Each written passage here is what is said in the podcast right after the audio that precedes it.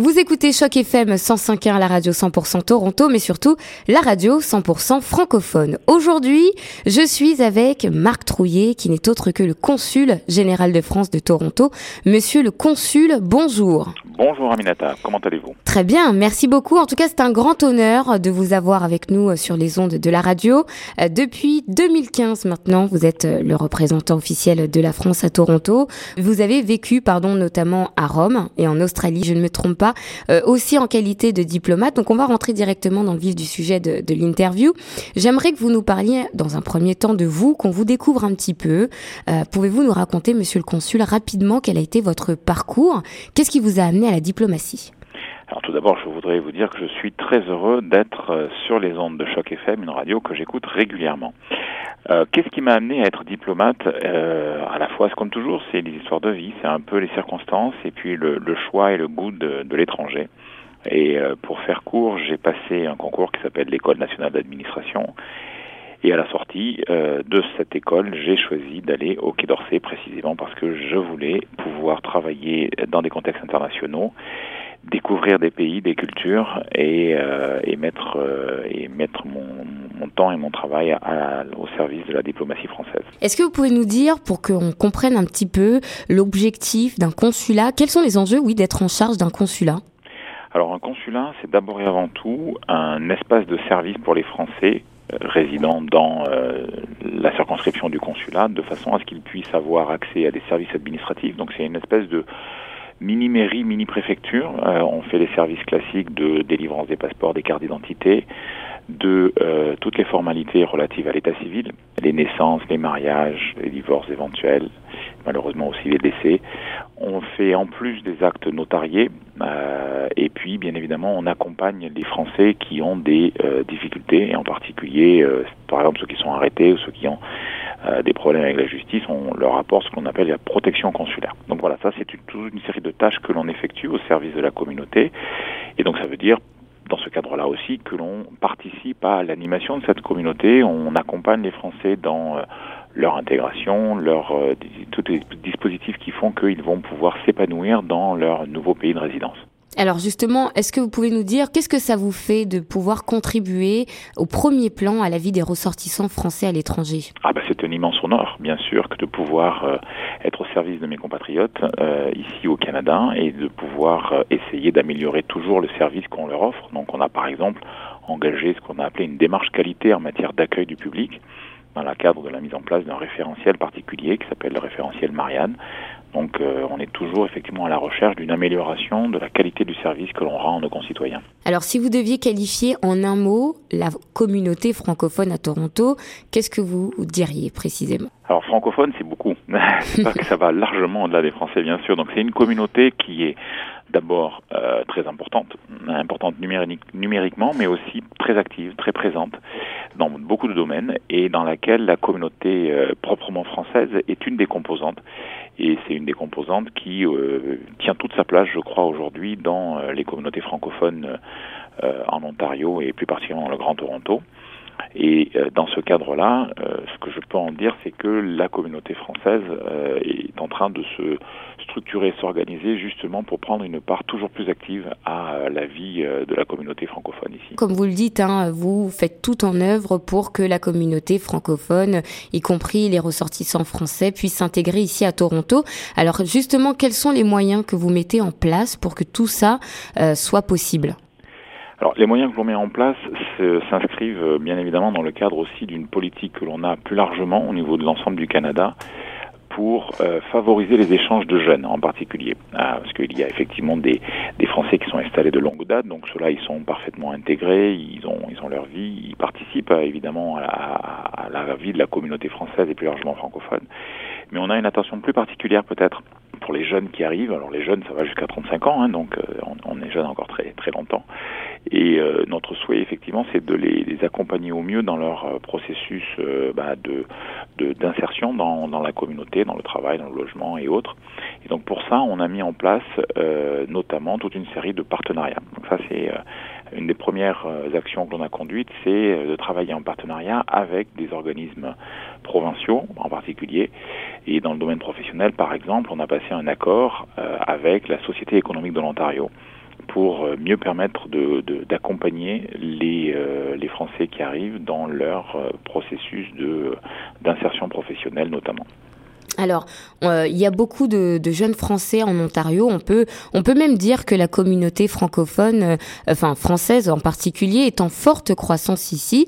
Alors, je voudrais qu'on parle un peu de chiffres? Est-ce que vous avez une estimation euh, à nous donner? Est-ce que vous connaissez les chiffres de représentation de la communauté française ici à Toronto? Absolument. Ça fait partie de notre pain de tous les jours en quelque sorte. Et, euh, donc cette communauté, oui, elle croît, vous l'avez dit.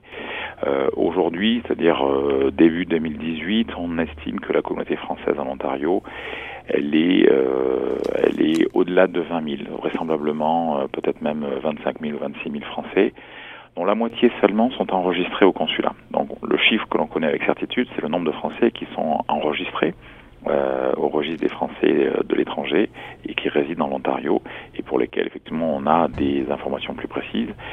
Euh, donc 13 000 et sans doute autant qui ne le sont pas.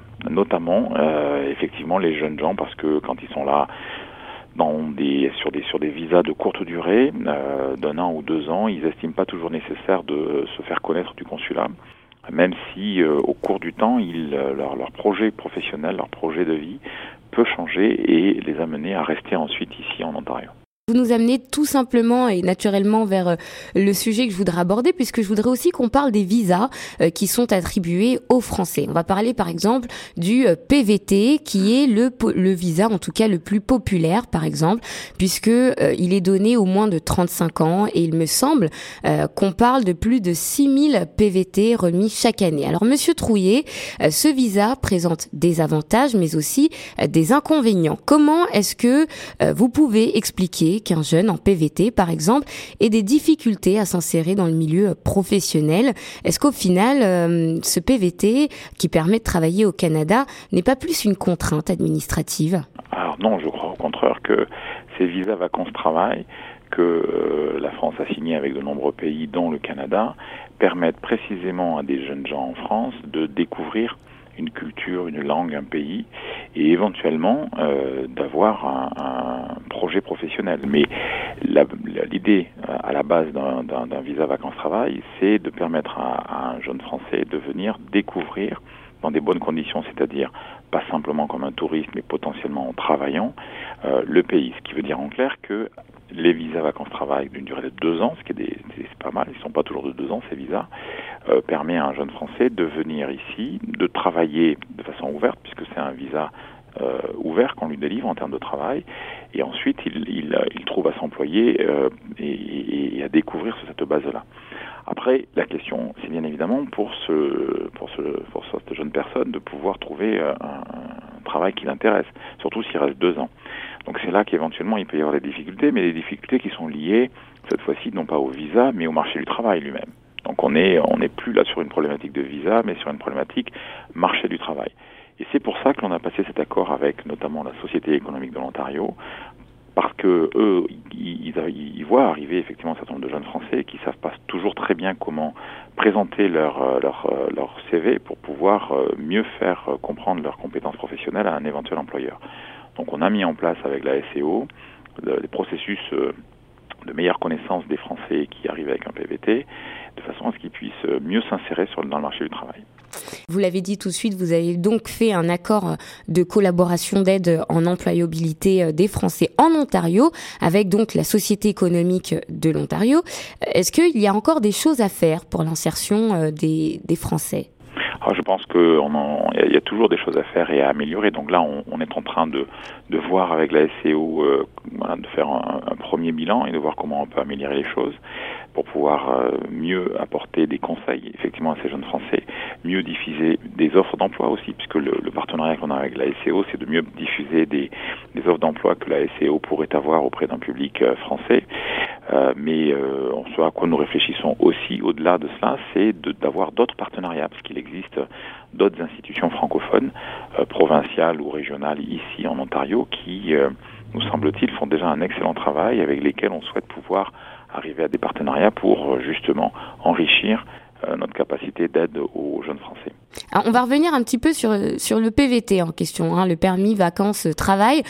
au niveau des services de santé, pourquoi un jeune en PVT ne peut pas avoir accès aux, aux services de santé publique, comme par exemple un jeune professionnel ou un résident permanent? Pourquoi est-ce qu'on fait cette différence? Le PVT, au départ, est par des textes qui considèrent qu'on est dans un cadre de mobilité, pas de migration. Ce qui veut dire que théoriquement, euh, avec un PVT, on n'a pas vocation à s'installer dans la durée.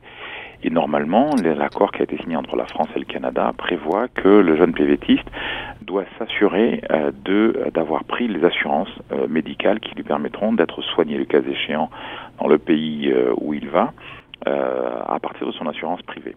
Donc, c'est dans le cadre de la l'accord que l'on a passé au niveau des États entre la France et le Canada qu'il est déjà prévu que euh, la couverture euh, santé soit prise en charge par une assurance privée par le demandeur lui-même et donc ne pèse pas sur le système de protection sociale du pays de réception.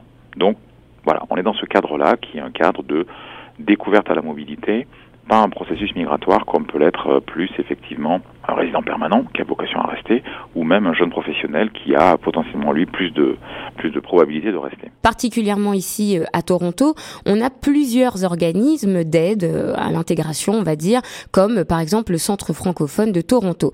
Euh, le Canada, qui quand même est un pays qui se veut bilingue, alors même si on est en Ontario, ça reste à mon avis encore un peu difficile au niveau des services d'information administratif en français en général. Alors moi je voudrais savoir pourquoi est-ce que c'est si difficile euh, pour un Français ou un francophone euh, d'avoir encore accès à l'information euh, administrative en Ontario La difficulté que nous rencontrons en matière de diffusion d'informations administratives, c'est que souvent notre, nos, nos, publics cibles, et en particulier les jeunes, ne vont pas chercher l'information que l'on met à disposition sur le site Internet du consulat, par exemple. Donc c'est une difficulté que l'on a tous, je veux dire tous les organismes publics ou parapublics, de pouvoir euh, rendre l'information dont nous disposons accessible aux personnes qui en ont besoin. Pourquoi? Parce que généralement, ils ne vont pas chercher l'information euh, là où nous la mettons en ligne. Typiquement, aujourd'hui, on sait que les jeunes publics ne vont plus vraiment sur les sites Internet et vont chercher l'information sur les réseaux sociaux. C'est pour ça, par exemple, que nous avons développé une politique d'information très active sur les réseaux sociaux et en particulier sur euh, notre, euh, notre adresse euh, at France Toronto, tout attaché, sur Twitter, Facebook, Instagram, parce que nous savons que les jeunes publics en particulier ne vont pas chercher l'information sur les sites Internet, mais plutôt sur Twitter, Facebook, Instagram et autres. Ça, je crois que c'est une première difficulté à laquelle tous les organismes, le Centre francophone, la Passerelle ID, le, le SEO, sont confrontés. Aujourd'hui, on a besoin de démultiplier euh, les, moyens par lesquels nous communiquons pour, rendre cette information disponible. Donc je crois que la difficulté d'une façon générale, c'est pas que l'information n'existe pas, c'est qu'il faut trouver les bons canaux pour la communiquer aux personnes qui en ont besoin. Alors dans son ensemble, euh, de plus en plus clairement de Français voient en le Canada une sorte de nouvel Eldorado. Alors personnellement, vous, Monsieur Trouillet, est-ce que vous considérez vraiment que c'est un Eldorado pour la jeunesse? Un Eldorado pour la jeunesse. D'abord parce que malheureusement je ne suis plus si jeune et je pourrais pas parler en son nom. mais, euh, mais clairement c'est un pays euh, très agréable à vivre, euh, incontestablement, qui, qui en tout cas fait rêver en France. Voilà. Alors pourquoi est-ce que le Canada fait rêver en France? Je pense que ça fait partie aussi de l'imaginaire des Français. les Français depuis longtemps imaginent, rêvent le Canada comme étant un pays de grand espace, un pays de grande nature, un pays de donc de liberté, de découverte et que, et que cette image extrêmement positive, euh, le Canada l'a bien évidemment vis-à-vis de la France, mais, globalement dans beaucoup de pays du monde, le Canada a une extrêmement bonne image, une, image d'un pays ouvert, d'un pays euh, facile à vivre, d'un pays euh, de, liberté et de, valeurs démocratiques. Donc cette image très positive attire incontestablement et les jeunes Français comme d'autres bien évidemment. Mais ça reste quand même très difficile hein, pour les jeunes qui souhaitent encore aujourd'hui avoir euh, un, visa, en tout cas d'en disposer, au vu surtout du nombre euh, d'entrées déjà allouées au Canada. Est-ce que cela est dû à une, une forte restriction, une sorte de sélection? Sur quoi elle se base en fait? Alors, pour ce qui est des jeunes précisément, comme je vous l'indiquais, nous avons un accord au niveau des États entre le Canada, donc au niveau fédéral, et la France pour euh, définir des procédures de visa qui simplifie euh, les, possibilités pour les jeunes de venir dans l'autre pays. Donc cet accord, euh, dont la dernière, euh, dernière version remonte au 1er janvier 2015, prévoit précisément qu'il y a effectivement un nombre maximum de, jeunes gens qui pourront bénéficier de ces visas de facilité, ou plus facile à obtenir, et donc le chiffre global c'est de 14 000 euh, jeunes gens qui peuvent venir, français qui peuvent venir au Canada, et réciproquement. Sur ces 14 000, il y en a 7 euh, 500 qui sont globalement alloués pour des PVTistes. Et ensuite, ce sont des, échanges pour des jeunes professionnels, mais aussi des échanges dans le cadre euh, de, des études supérieures, donc des échanges d'étudiants. Et, euh, puis quelques autres visas spécifiques pour des, pour des jeunes travailleurs. Donc on a effectivement un montant global de 14 000 Français qui peuvent obtenir un visa qui leur permet de venir ici dans de bonnes conditions et de travailler. La demande, semble-t-il, en tout cas pour les PVTistes, est supérieure en France. Donc effectivement, pour les jeunes Français qui veulent obtenir un visa vacances-travail pour le Canada, euh, la demande étant supérieure au nombre d'offres, il y a un processus, alors non pas de sélection, ça mais c'est, c'est un processus qui est défini par les autorités canadiennes, mais me semble-t-il aujourd'hui de tirage au sort. Alors voilà, euh, vous l'avez dit, hein, l'accord France-Canada.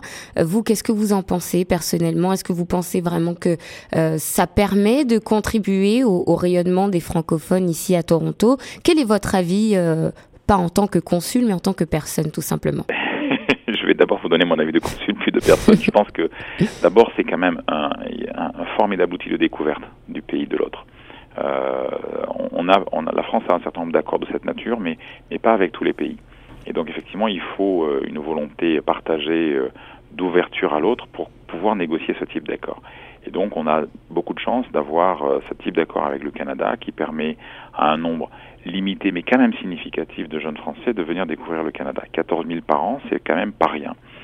Euh, ensuite, euh, est-ce que c'était, ça permet véritablement de découvrir et de, et de, et de, et de, et de s'installer euh, La réponse est partiellement oui, puisque ce que l'on constate de fait dans les faits aujourd'hui, c'est qu'un nombre très significatif de, de, jeunes Français qui viennent avec un PVT pour deux ans euh, viennent euh, quand même avec un petit peu déjà l'idée où ils l'ont très rapidement ensuite de s'installer.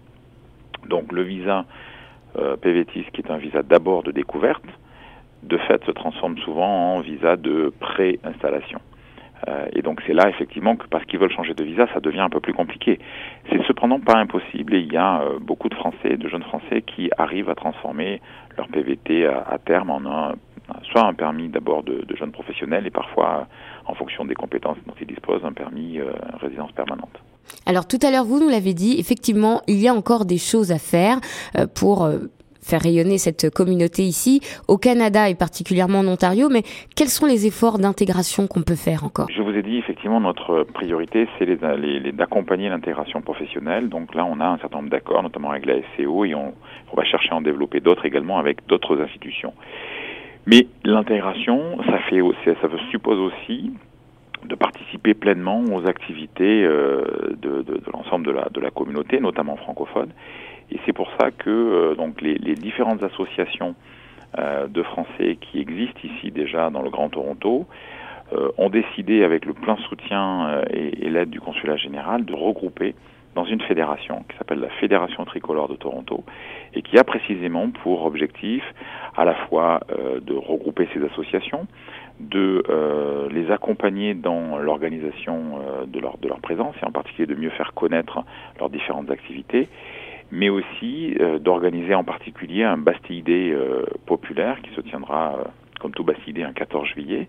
Et cette fédération-là, elle a, elle, a, elle a cette vocation d'accompagner justement euh, les Français, euh, mais aussi les associations de Français, à, à mieux participer et à, à, mieux, à mieux être une partie prenante à part entière de la communauté francophone et plus largement des activités ici en, dans le Grand Toronto. Un dernier mot pour nos auditeurs qui nous écoutent Alors mon dernier mot, ce serait pour dire euh, à ceux de vos auditeurs qui sont français qu'ils n'hésitent pas à venir s'enregistrer sur le registre des Français de l'étranger. Ça nous permet, nous, ensuite de mieux les servir Et puis, ça leur permettra aussi, s'ils vont sur nos nos différents euh, comptes de réseaux sociaux à, l'adresse France Toronto tout attaché, d'être au courant de l'ensemble des activités que nous faisons, que nous, euh, que nous, que nous coordonnons ou que nous transmettons, retransmettons, puisqu'il y a aussi beaucoup d'activités dans le domaine culturel, des loisirs, euh, qui sont faites par le service culturel ici au consulat ou par l'Alliance française ou par d'autres associations.